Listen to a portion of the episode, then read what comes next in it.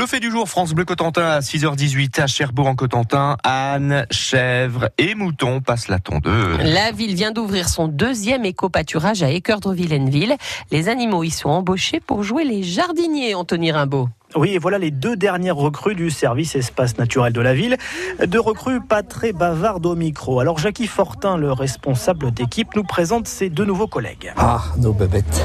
Alors là, là, on a deux ânes. On a Flora du bocage et Kitane de Briquedal. Flora et Kitane intègrent la toute nouvelle brigade de jardiniers à quatre pattes implantée sur le fort des Couplets à Équeurdre-Villeneville.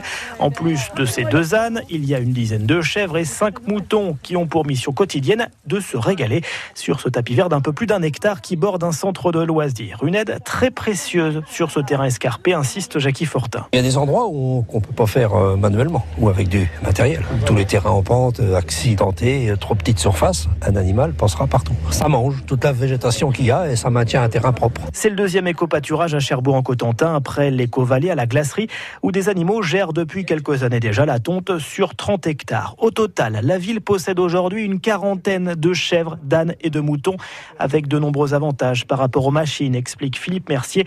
C'est le chef du service espace naturel à la mairie de Cherbourg en Cotentin. C'est beaucoup plus rentable financièrement. On est sur des coûts euh, qui dépassent pas les 3 000 euros par an sur un troupeau comme le nôtre, alors qu'un engin, ça vaut là des 15-16 000 euros. Hein. Et on augmente notre variété végétale au niveau de ces secteurs entretenus. Il faut savoir que sur la tente mécanique, on fait une, une monoculture un peu. Quand on est sur de, ce type d'éco-pâturage, on retrouve des variétés qu'on ne retrouvait pas avant. Nous, on n'invente rien, on reprend ce que faisaient nos grands-parents. Voilà, on reprend les bonnes, les bonnes vieilles habitudes. Les bonnes vieilles habitudes, plus écolo et moins coûteuses grâce à ces animaux.